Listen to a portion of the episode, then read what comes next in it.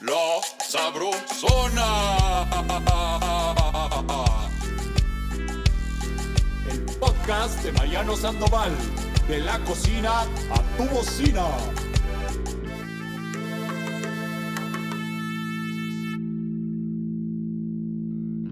Ay, ay, ay. ¿Quién no ama comer y beberle sabroso sin gastar mucho? Obi, uno de los sitios de mayor fama para esto son las cantinas. Hoy en la Sabrosona platicaremos con un enorme cronista de la ciudad, específicamente del centro histórico, que nos llevará a conocer cantinas tradicionales para chilanguear. La RAE define el término chilango como natural del Distrito Federal. Y es que hasta hace algunos años, la CDMX era por todos conocida como DF, y con ello una serie de usos y costumbres muy propias de este lugar tomaron el adjetivo chilanga o chilango. Dentro de los clásicos referentes chilangos está pasar una tardecilla en una cantina, mágico recinto que te permite compartir tragos con la bandita, con ambientazo incluido y por si faltara más, con comida gratis. Claro, considerando la siempre sabrosa botana, que va desde cacahuates, demás frituras y hasta generosos guisos como el chicharrón en salsa verde, el caldo de camarón ultra turbo picoso y los chamorros. Para conocer las crónicas más a cale punta de las cantinas tradicionales de la Ciudad de México, hoy platicaremos con un jefazo en conocimientos y buen comer y beber citadinos. Jorge Pedro Uribe Llamas es escritor y comunicador. En 2014 recibió el premio Posteca de Plata de parte de la Secretaría de Turismo de la Ciudad de México, entre otros importantes reconocimientos por su labor como cronista. Es autor de los libros Amor por la Ciudad de México en 2015, Novísima Grandeza Mexicana en 2017 y México Monumental en 2019. ¡Bienvenido, Jorge Pedro! ¡Eh!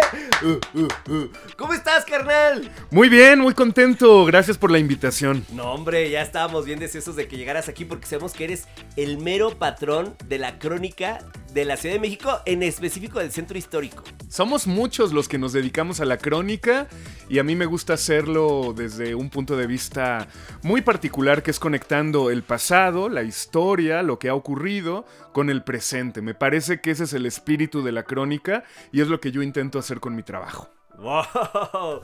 Como le dijeron a la Paris Hilton, eres humilde, mi chiquito. Más o menos, más o menos. Podría, podría hacerlo más. Eh, podría hacerlo más, podría hacerlo más, exacto. Oye, a ver, primero, vamos a partir del objeto de estudio. ¿Qué es una cantina y qué diferencias tienen, por ejemplo, con un bar y con un restaurante? Esto todos en general lo tenemos claro, pero es que viniendo de ti va a ser una gozadera. En los años 40 del siglo XIX tuvimos la invasión estadounidense. Que los sucesos históricos como la invasión estadounidense, solemos pensar en ellos como que ocurrieron en 15 días o en 15 minutos, ¿no? Y en realidad son procesos históricos que duraron meses, años. ¿Qué pasó entonces? Que había un montón de estadounidenses en la capital del país.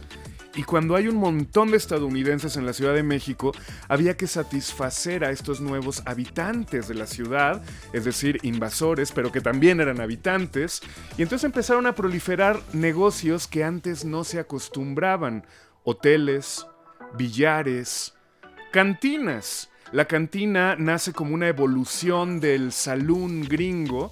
Para que los gringos se sintieran un poco aclimatados, ya que estaban invadiéndonos, pues había que tratarlos bien, pero casa se combina, se mezcla con la tradición de la taberna española. Eh, éramos pues el virreinato de la Nueva España y por lo tanto teníamos esta forma de, de, tomar los, los, alcoholes, ¿no? Como una taberna, pero también la pulquería, que es una, Ah. una, una Tradición Una propia. tradición y una forma de convivir con el alcohol eh, ya muy arraigada. Entonces se mezcla el espíritu de la taberna española, la pulquería nacional y el saloon gringo y se crea este híbrido llamado cantina que todavía conserva sus rasgos de identidad como en los 1840 y algo. Es decir, es un lugar donde se bebe, pero también donde se come y donde se convive. Hay algo gringo en la cantina.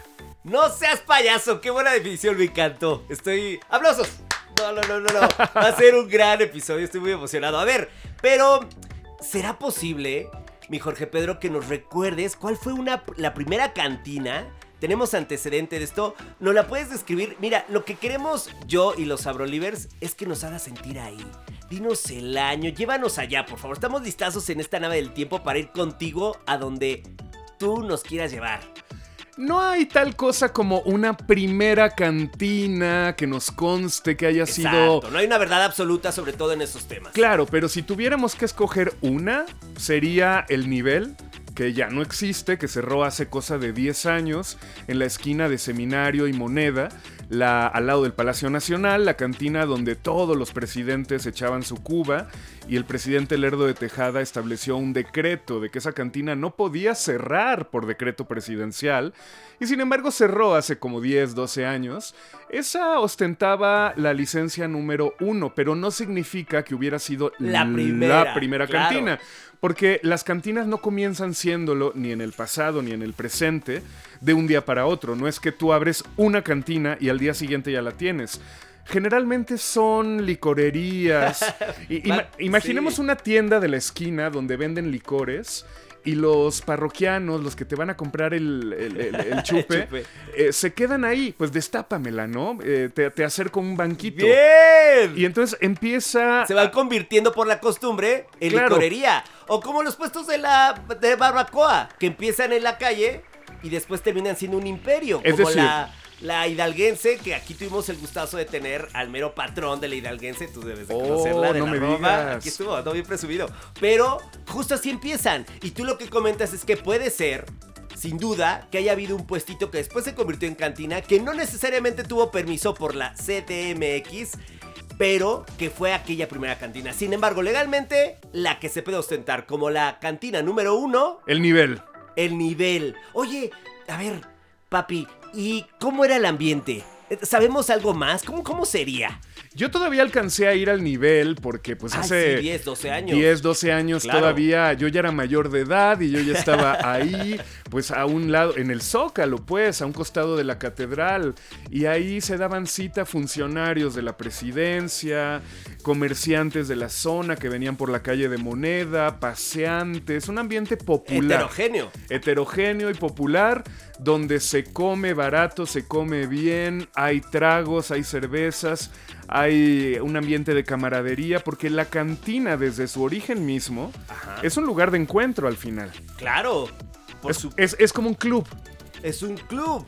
Entonces, imaginemos el origen de las cantinas, que, insisto, todavía ocurre hoy, como ese lugar donde vas a comprar el alcohol, el chupe, y aprovechas que ya estás ahí platicando con el tendero para que te la abra y te la bebas con él, y mientras te trae un platito con botana. Platicas con el de al lado tal vez. Eh, ¿Hay música? ¿Había música en el nivel?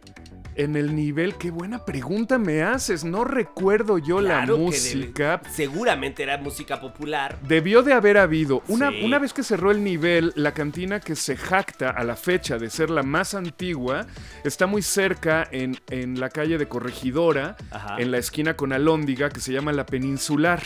Y ahí Ah. sí que hay música. A ver, ya que estamos ahí, ya nos transportamos a la peninsular. ¿Y qué música hay en la peninsular? Es una música, pues, como en las películas, que cuando dicen que la música es buena no te das cuenta qué música es, ¿no?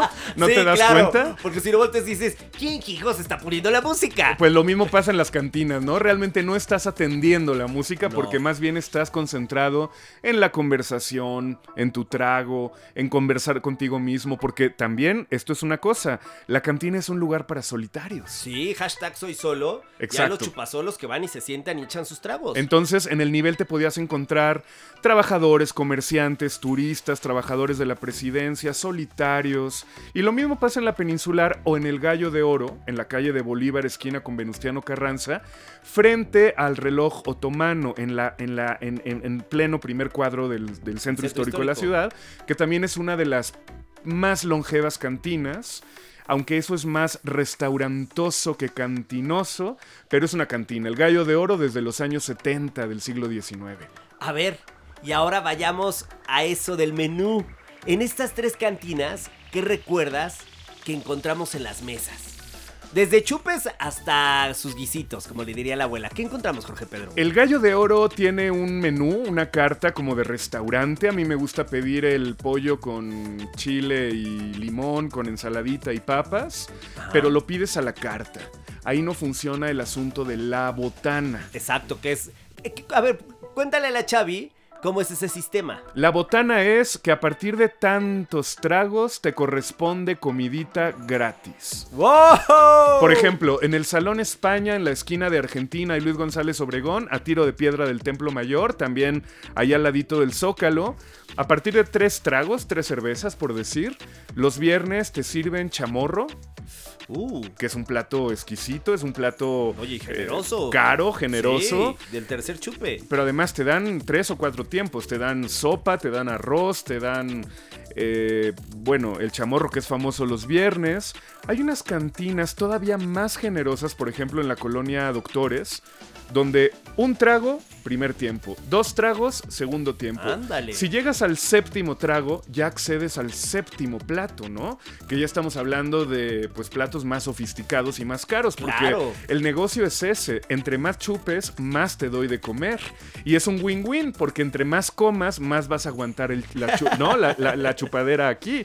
Entonces, eh, a- al, al cantinero le, le- le conviene tener a un cliente comiendo continuamente durante horas y pidiéndose más tragos. Wow, es toda una dinámica, todo Eh, un sistema, claro. una sistemática. Oye, a ver, ¿y del nivel? ¿Te acordarás qué comiste en el nivel, Jorge Pedro? Te la puse muy complicada, ¿va? Me puse bien payaso. Es que yo era muy joven, yo era muy joven, yo tendría como 8 años, como 10 años. No, pues yo tendría veintitantos, pero Sí. pues ya pasaron, ya, ya, ya llovió.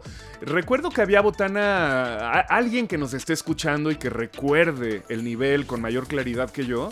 Estoy seguro que, que- que tiene así en la punta de los labios, Jorge Pedro, di esto, di aquello, no se te olvide que ahí servían esto, pero a decir verdad, yo no recuerdo más que estar ahí en la barra, platicando con el señor que servía los tragos, en la cantina con la licencia número uno, y por supuesto te traían una botanita. No, bueno, y es un recuerdo invaluable porque fue además, eh, va a ser un, un registro histórico de la ciudad. Ahí está todavía, Seminario y Moneda, ahora es un museo dedicado a la, uni- a la UNAM, Ah. pero antes fue la cantina El Nivel. Sí, para los conocedores se trataba de una cantina. Oye, y a ver, qué lástima que haya desaparecido, pero bueno, esto eh, suele ser normal. Justo estos relatos que nos estabas compartiendo van a lograr que esos sitios y la bibliografía además quede para todos en la memoria. Pero, ¿qué te parece si eh, pensamos en la ópera? Porque la ópera también es una cantina en la que se cuenta que el mismísimo Pancho Villa se echó ahí unos balazos, oye. Que supuestamente están en alguna parte de la cantina, hay unos, unos espacios, unos agujeros, en donde se, se dice que ahí este mero personaje eh, echó estas balas directamente de la pistola. ¿Recuerdas alguna anécdota de este nivel en alguna de las cantinas de la Ciudad de México? Bueno, la ópera se jacta precisamente de este balazo, que yo creo que es más mito que realidad, pero no importa, cuando los mitos son bastante extendidos se convierten en realidad. terminan, terminan siendo. Los podemos tocar casi. Si la gente está convencida de que realmente fue un balazo de Pancho Villa, no les vamos a quitar la ilusión. Realmente fue, no nos vamos a poner de aguafiestas. Si Exacto. ellos dicen que es el balazo de Pancho Villa, pues que sea el balazo de Pancho Villa. Lo que pasa en la ópera es que es como el gallo de oro, tienes que pedir a la carta como un restaurante. Es más un restaurante que una cantina, pero bueno, si es una cantina, creo recordar que la ópera es de 1900 y bueno, pues es una cantina vieja, pero las hay todavía más viejas, ¿no? Como decíamos, el Gallo de Oro 1870 y algo, el Salón España finales del siglo XIX también, y cada una tiene sus historias.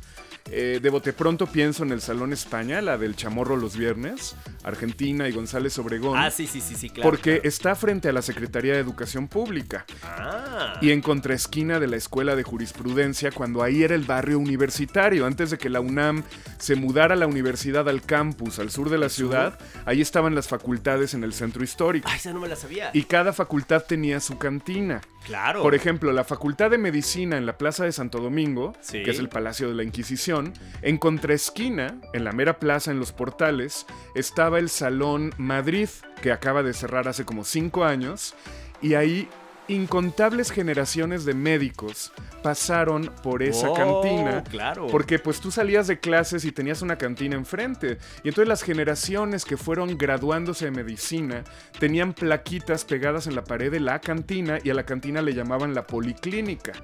Y era la cantina donde los estudiantes de medicina, hace ya, estamos hablando 50, 60 años o más, Pasaban sus horas muertas. Claro, y los de jurisprudencia, ahí en San Ildefonso y, y Argentina, o los de la Prepa 1, que es el Colegio de San Ildefonso, o los de la CEP, pues usaban el Salón España. Entonces podemos imaginar que todos aquellos intelectuales que estudiaron en jurisprudencia, eh, Carlos Fuentes, Sergio Pitol, eh, eh, Octavio Paz, el propio Diego Rivera cuando pintó los murales enfrente en la CEP, pues obviamente se atravesaban a la, a la cantina de enfrente a echarse su chamorro, su cerveza, porque una cantina contrario a lo que se piensa en otras ciudades de la República, no es este lugar a donde te vas a emborrachar con los amigotes, no necesariamente.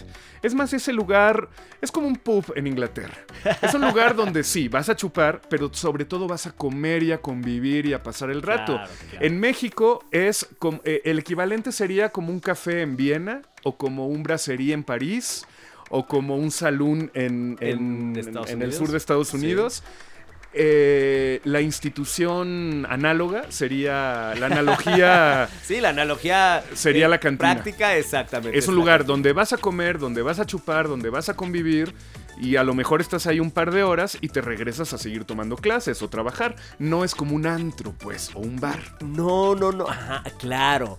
Eh, que es la distinción también de un bar. Entonces, por eso hacía sentido que las facultades, la Prepa 1, la Facultad de Economía, la Facultad de Jurisprudencia, tuvieran su cantina, no porque los universitarios fueran unos borrachos. No, no, no, no, Que claro. plot twist, sí lo son, porque cerca de Ciudad Universitaria hay un montón de lugares, Sí. ¿no? Para ir a chupar. Claro, Digo, claro. yo no, porque yo me portaba muy bien y estoy seguro que tú también. No, bueno, es que sin duda. Pero la mayoría de los estudiantes de la universidad salen de clases y se cruzan y se van a chupar enfrente unas caguamitas. Es normal. Exacto, unas caguamitas, que no significa perder la razón. ¿no? Exactamente. Pero, y, y sí, también comer, como Y tú lo decías. Hay comida y hay convivencia. Mira, si nos ponemos un poco sentimentales, si extendemos un poco la imaginación, Sí. no sería extraño que en esas mesas no solo se hablara de trivialidades y cosas de borrachos, sino que se hablara de cosas de estudio. Claro. De vamos a hacer la tarea juntos, o qué te pareció la clase fulana. sobre política. Exactamente. No, o sea, estoy totalmente de acuerdo contigo. A ver, y en este caso hablabas ya de los protagonistas de la política mexicana. ¿Habrá algún sitio, además del que compartías, que resultara un, s- una, un refugio favorito para ellos? ¿Tienes estas referencias? ¿Te suena? Bueno, eh, la facultad de, de que de- podría ser de Derecho. Yo sé, me contó alguien que a Marcelo Ebrard le gustaba ir al Hórreo eh, frente a la Alameda, una cantina que acaba de cerrar de tipo español. Eh, los, vuelvo a decir, los funcionarios de educación pública, entre ellos algún que otro secretario, se cruzaban al Salón España.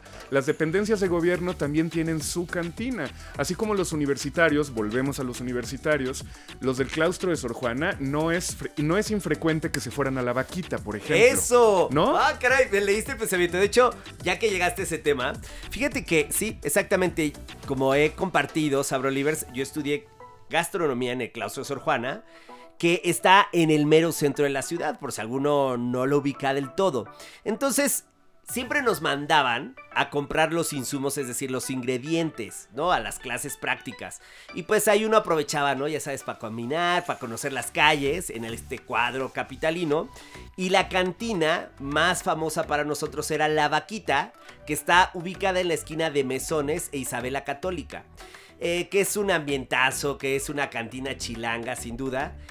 Por ello, imagínate, eh, bueno, tú dominas esto y algunos Sabrolivers y otros ahora juntos los vamos a compartir. Carlos, el mismísimo Carlos Monsiváis, le incluyó como un imperdible de la ciudad, chavos.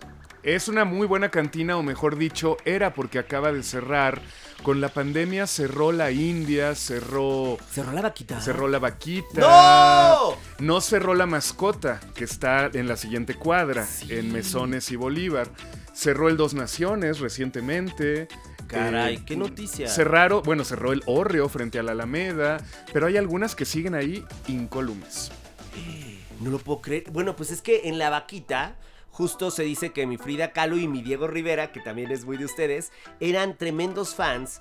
Ah, y incluso, imagínate este dato, me encantó. El, mi- el, el patrón Cantinflas trabajó, antes de ser famoso, trabajó en la vaquita. ¿Sabías esto? Sabía que había trabajado en los baños señorial que están ahí muy cerca. Ah, claro, claro, sí, cierto, es, es una locura. Bueno, para que lo imaginemos aún más, techo de vigas de madera, las botellas rodeado, rodeando en, la- en las paredes y también la simpática vaquita colgando del techo. Eh, que en verdad es para mí, esto resulta eh, un viaje en el tiempo. Ahora, ¿tú nos puedes hacer una crónica de alguna cantina que también haya sido o es inspiración de artistas, de los artistas? Bueno, aquí nos podemos meter en camisa de once varas porque el ejemplo que tengo no es necesariamente artístico, pero es la tauromaquia. Y aquí es donde mucha gente apaga el podcast y dice, van a hablar de toros, estoy enojadísimo. No, no, no, no, no apaguen el podcast. Vamos a hablar de un lugar donde la gente aficionada a la tauromaquia Sí. Eh, solía reunirse, que es la cantina La Faena.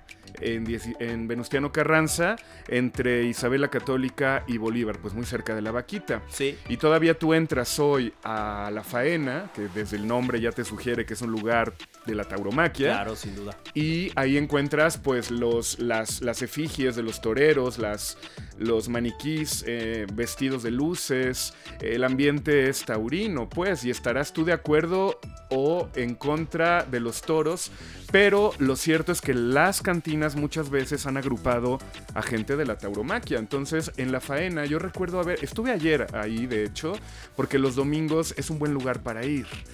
Y yo recuerdo hace unos años que un mesero de los grandes meseros, ya con muchos años trabajando ahí, me contó que él con sus propios ojos llegó a ver a María Félix entrando a la faena, cuando, No. la, cuando la faena era un restaurante, bueno, cantina, un bar.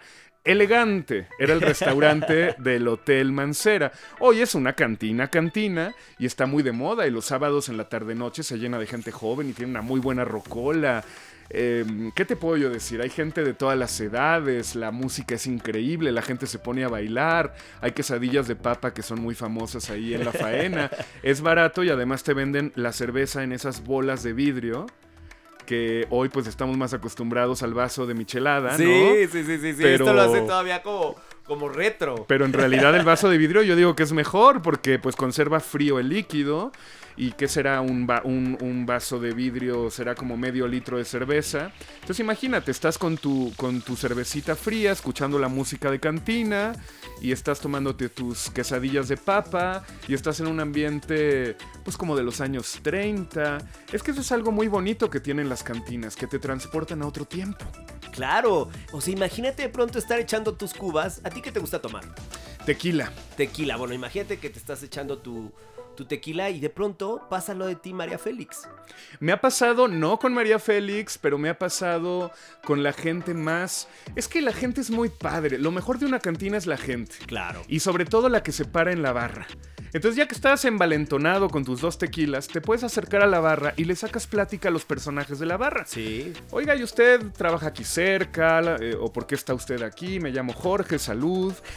Y te pones a platicar con los otros parroquianos. Sí, sí, sí, sí, Y sí. resulta que todos tienen unas historias fascinantes. Pues yo soy comerciante de la zona, yo estudié en la prepa 1, yo viví en esta calle. Y No. entonces aprende uno muchas cosas. Aprendes, pero también creo que el tema del incentivo del alcohol genera que saques lo mejor de ti de manera mucho más sencilla o más fácil. Sin excesos, porque el- la, el- la clave para mí es alternar una agüita mineral y un trago. Una agüita mineral y un trago. Ahí está la técnica. Porque, insisto, la cantina no es necesariamente aquel sitio donde te vas a poner hasta las manitas No, hasta no, no, atrás. no, no, no, no, sino que es un lugar donde De vas a convivir, a platicar, a comer y a cantar. Porque no es extraño que haya un guitarrista y tú le pidas una Música canción por 50 pesos. Cánteme esta canción, eh, no sé, pelea de gallos, porque me encanta Aguascalientes. y entonces Tú eres, cantas. tú eres de Aguascalientes. Más o menos, es mi segunda ciudad. que en Aguascalientes también hay buenas cantinas. La verdad es que en todo el territorio Todo el- nacional todo el país. hay buenas cantinas, pero perdón por lo que voy a decir, en la Ciudad de México están las mejores. Ahí está, bueno, lo estás diciendo tú. Y eres una eminencia, una, un verdadero experto en el tema. Viniendo de ti, tenemos que saber, por favor, cuál es tu top 3 de cantinas que debemos visitar en el centro histórico y por qué. Dinos esas tres que no pueden faltar, no importa que ya las hayas nombrado. Si son eh, distintas, bueno, pues qué mejor. Pero el punto es saber por qué no podemos perdernos esas tres cantinas. Bueno, el Salón España, que lo he mencionado mucho, yo suelo estar ahí todos los viernes, soy parroquiano de los viernes, porque es el lugar con más variedad de tequilas de México, tienen casi 200 botellas. Ah, Bueno, eso es un tema, es un tema realmente duro, un dato duro y muy gastronómico. Sí, Variedad porque- de tequilas en El Salón España, el porque Salón España. no es el. eh, también están los típicos. Eh, las marcas famosas de tequila, que están muy bien, pero también encuentras tequila que traen de Arandas o de Atotonilco, que son. eh, pues no quiero decir artesanales. mosaico pero- nacional. Exactamente. Entonces es muy buen lugar para, para, para rociar tus alimentos con buenos tequilas que no necesariamente son caros, aunque también los hay. Un buen chamorro los viernes. Eso. Otra cantina imprescindible para mí. Número 2. Número 2. El tío Pepe en la calle de Dolores, esquina con Independencia, en pleno barrio chino. Por fuera no hay letrero. Mucha gente pasa por ahí sin darse cuenta de Ah, Me que encantan esos lugares. es como un lugar escondidillo ahí entre los puestos de... Eso, eso. Eh, bueno, se llama Tío Pepe, lo pueden buscar también en internet y ahí les aparece la, la dirección exacta. En la calle de Dolores, en pleno barrio chino, a una calle de la Alameda. Eh, ¿Qué platillo ahí en Tío Pepe? Ahí hay tortitas baratas, chiquitas, tortas eh, de todo tipo. Eh, la, la torta es un platillo muy de cantina, ¿no? La torta es un... Estoy de acuerdo. La sí, torta. claro. Entonces, la torta, eh, los cacahuatitos y la cerveza Ahí cerveza. Está muy bien. Y ahí la contrabarra es una contrabarra preciosa. Tengo entendido que la hizo la misma persona que hizo la contrabarra de la ópera. Pero el tío Ah. Pepe es anterior a la ópera, es de 1870 y ¡Qué algo. locura! Y ahí sigue y lo acaban de remodelar porque hay nueva administración y lo dejaron muy bonito. La dejaron. Antes era la típica cantina del barrio, ahí como medio mugrosona, lo cual estaba increíble. Tiene mucha onda. Pero ahora ya está mm, tapizadita. Ya puedes llevar allá a Sí, tu mamá. su fashion emergency. Exactamente. Fashion para nuestras mamás. Exacto. Número 3. Pues está tal vez raro que lo diga, pero la, el Taur, yo diría que el Taur en la calle de Belisario Domínguez. Y puede parecer raro porque es una cantina pues de la diversidad sexual, es una cantina gay, una cantina con muchos años de existir, casi llegando al eje central, caguamas, rocola, buena rocola, barato, solo aceptan efectivo, y esa buena onda que solo encuentras en los lugares LGBT. Ahora, no es que afuera del Taur haya una bandera LGBT o, o que haya canciones, no sé, la, la típica idea que tenemos de cliché. lo, de lo LGBT, El sino estereotipo. más bien es una convivencia entre hombres. No, no, no, no, no. ¿Y qué hay que pedir? Hay que pedir permiso an- antes de darle besos a alguien. No, pues ahí no hay comida. No, sí hay comida. Debe de haber comida. Por supuesto, ahí venden, eh, pues, no recuerdo ahora, pero son retazos de pollo, ¿no? Como eh, ala y, y- y cosas de pollo, ¿no? El caldo de gallina. y- ¡Wow! eh, pero bueno, eso nadie lo pide nunca, la verdad. Ah, o sea, ok, no, el- todo el mundo ay, va por la caguama, ¿no? Sí, en la caguama. Oye, ¿y, y en servida en caguama? ¿Caguama? Sí, sí, sí, por Eso. supuesto, por supuesto. Bien. Y ahora atrás, ya como un bonus, atrás del Franz Mayer, frente al mercado 2 de abril, también hay un lugar que se llama La Pelusa, que es una cantina muy vieja, muy bonita y muy popular. Porque para que una cantina sea bonita, tiene que tener el cariz popular. Eso, Lo cual no necesariamente significa que tengan que ser peligrosa, mugrosa, No, horrible, hombre. que el baño huela mal. Que, es- No, que, no, que- no, que en realidad que en realidad no está mal cuando eso pasa. Claro, pero, pero no es está mejor necesariamente vinculado para nada. Exactamente. El punto es el ambiente. El punto es el ambiente y puede haber cantinas donde hay higiene y puede haber cantinas donde hay buena Claro. convivencia y donde puedes hacer buenos amigos. A lo que quiero llegar es, la cantina no es un lugar necesariamente solamente para emborracharse y enloquecer. Es un lugar para la convivencia, para la comida y para aprender más. No, bueno, y son además también eh, sirven de documentos históricos. Yo, yo tuve el gusto de estudiar gastronomía en esta universidad que eh, pues todos los que hemos pasado por ahí honramos y nos sentimos muy orgullosos. Y tuve clases centradas totalmente en las cantinas. Recuerdo haber hecho trabajos de cantinas únicamente. La ópera es una- un nombre que yo tengo desde aquella época. Es que hay, Entonces, hay platos de cantina, por ejemplo, claro, son el, testimonios gastronómicos. el chamorro es típico plato de cantina los viernes, así como los jueves hay pozole en la ciudad. Los viernes tú sabes cuando vas a una cantina de Adebis que va a haber chamorro. No, y además también en las cantinas, Jorge Pedro, Chaviza, sucedían y se tomaban decisiones que afectaban al país en su totalidad. Eh, como los mercados eran los sitios antiguamente en los que se daban a conocer las noticias, en los que tú as- acudías para conocer qué sucedía a nivel nacional, bueno, pues las cantinas también fueron un eco de la actualidad y en donde se reunieron grandes personajes y se siguen reuniendo grandes personajes como Jorge Pedro. Muchas gracias. Oye, pero espera, antes de que nos despidamos de ti, viene la última pregunta y una cosa que nos enloqueció a todos aquí en la Sabrosona. Es que, caray, Jorge Pedro tuvo la gran suerte de coincidir con Anthony Bourdain. Que Anthony Bourdain, para los que no lo digan, "Ah, ese nombre me suena, bueno, pues sabemos que es un enorme chef, autor, uno de los grandes íconos de la gastronomía contemporánea, que desafortunadamente murió. Pero todo esto viene porque una de las crónicas que más hemos disfrutado de ti fue El cocinero que no repetía las tomas. Repito el título de este documento que es El cocinero que no repetía las tomas, en donde fue protagonista tanto Jorge Pedro como Anthony Bourdain, que visitó México y estuvo en Tepito. Y tú coincidiste con él. Por favor, ¿qué nos puedes compartir de este personaje que yo creo que ha sido el chef al cual más hemos nombrado en la Sabrosona? Si ustedes buscan el nombre del artículo, que lo acabas de mencionar dos veces, en internet aparece y ahí pueden leer la crónica. Yo recuerdo haber llevado a Anthony Bourdain a Tepito y entonces le invité una michelada ahí en la calle de Peralvillo, junto al templo de Santana. Fuimos a comer migas. Claro que Tepito era muy diferente hace 5 o 6 años. Hace cinco años. seis Porque años hoy, bueno, eh, Tepito ya se volvió la cantina más grande de México, precisamente al aire libre, y hay toda una tendencia de comer, eh, digo comer y no beber, micheladas, ¿no? Gomichelas y licuachelas, con un- que ya eso, eso ya es más un, eso no lo había escuchado. es más un alimento que una bebida, Sí, ¿no? sí, sí. Pero cuando yo fui con Anthony Bourdain hace 5 o 6 años, todavía no estaba esta tendencia que hay actualmente en la calle de Peralvillo y en esa zona. Y recuerdo que la gente lo reconocía por los puestos, ¿no? Y se querían tomar una foto con él.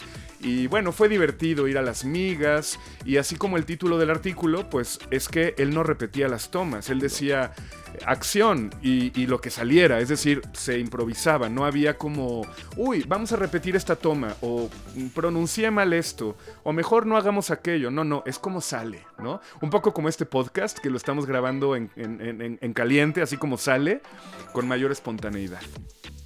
Caray, me emociona lo de Anthony Bourdain. ¿Y lograste como olfatear algo, eh, percibir algo de su personalidad? Sí, estaba cansadísimo, harto. eh, se le notaba, bueno, no sé si harto, pero se le notaba cansado. Y me acuerdo que la gente de la producción me dijo, hay que entenderlo, tiene tantos años viajando por el mundo, cada semana es una ciudad diferente. O sea, este hombre ya no, ya no le brillaban los ojos como, wow, Tepito, qué maravilla, y se moría de emoción. Ya, ya era más como rutinario. Ya lo notaba, sí, con un, con un interés genuino por conocer, por escuchar, por hablar con la gente, pero ya no parecía un adolescente hambriento de, de conocimiento. Ya se le veía como, como que en los últimos 20 días había estado con 40 diferentes Jorge Pedros en 40 diferentes ciudades, ¿no? Entonces ya, ya se volvía más un estilo de vida, una cosa rutinaria y no tanto... Me imagino que el Anthony Bourdain jovencito pues tenía esta gran ilusión de conocer los sitios, ya se le notaba más cansadón, pero sí estaba muy contento él de, tomarse la michelada. Creo que está en YouTube el, el episodio por si lo pueden encontrar ahí. Claro, no, y Anthony Bourdain tuvo, como tú lo, lo señalas, una luz y un hambre de vida eh, que fue muy notorio y que además dejó incluso eh, testimonio en sus libros. Una anécdota es que la gente decía picture, picture, y él decía no, no, pero no por sangrón, sino porque nuevamente él estaba ya un poco cansado, ¿no? Entonces decía no, no, no, y la gente de producción iba diciendo no, no lo molesten un poco, ¿no? Eh, picture, picture, y había una señora que insistía tanto que dijo, bueno, está bien, y se puso así Anthony Bourdain para posar para la foto, y la señora, no, no, que si picture con Jorge Pedro. Y entonces ahí tienes a Anthony Bourdain tomándonos la foto a la señora y a mí. O sea, la señora pensaba que él era un gringo ahí, ¿no? O sea, el famoso era yo, imagínate. Bueno, pues esa señora no se equivocaba. Tú también eh, eres tan grande como Anthony Bourdain. Eh, esto, todo esto que nos compartes es muy generoso. Un aplauso enorme para Jorge Pedro. Bravo, y, una- ¡Qué y un aplauso enorme para todas las personas que hacen posible las cantinas. Claro. Los dueños, con y sin pandemia, que han Sí. insistido en continuar con la tradición gastronómica, social, comunitaria de esta institución que sí nació medio gringa, pero tiene corazón mexicano. Sí, claro. y que es universal y desde 1982 por ley ya pueden entrar las mujeres. Antes del 82 estaba prohibido. Qué cosa. Entonces Qué entran mujeres, tontería. entran hombres, entra todo mundo. Una cantina es un espacio de encuentro y es un lugar muy bueno para el tejido social, no solamente en el centro histórico, no solamente las tradicionales, sino que también en Iztacalco, en Tláhuac, en Iztapalapa, En Aguascalientes. en Aguascalientes. En- hay que apoyar la cantina que nos queda cerca porque es un lugar que nos ayuda como sociedad. ¡Eso! ¡Aplausos! ¡Woohoo! Estoy en el rincón de una cantina, oyendo una canción que yo pedí. Me están sirviendo ahorita mi tequila. Ya va mi pensamiento rumbo a ti. Carajo, cuánta razón y sentimiento en la canción Tu recuerdo y yo de mi José Alfredo Jiménez. Porque en las cantinas, más que dejar el alma, uno toma fuerzas para vivir.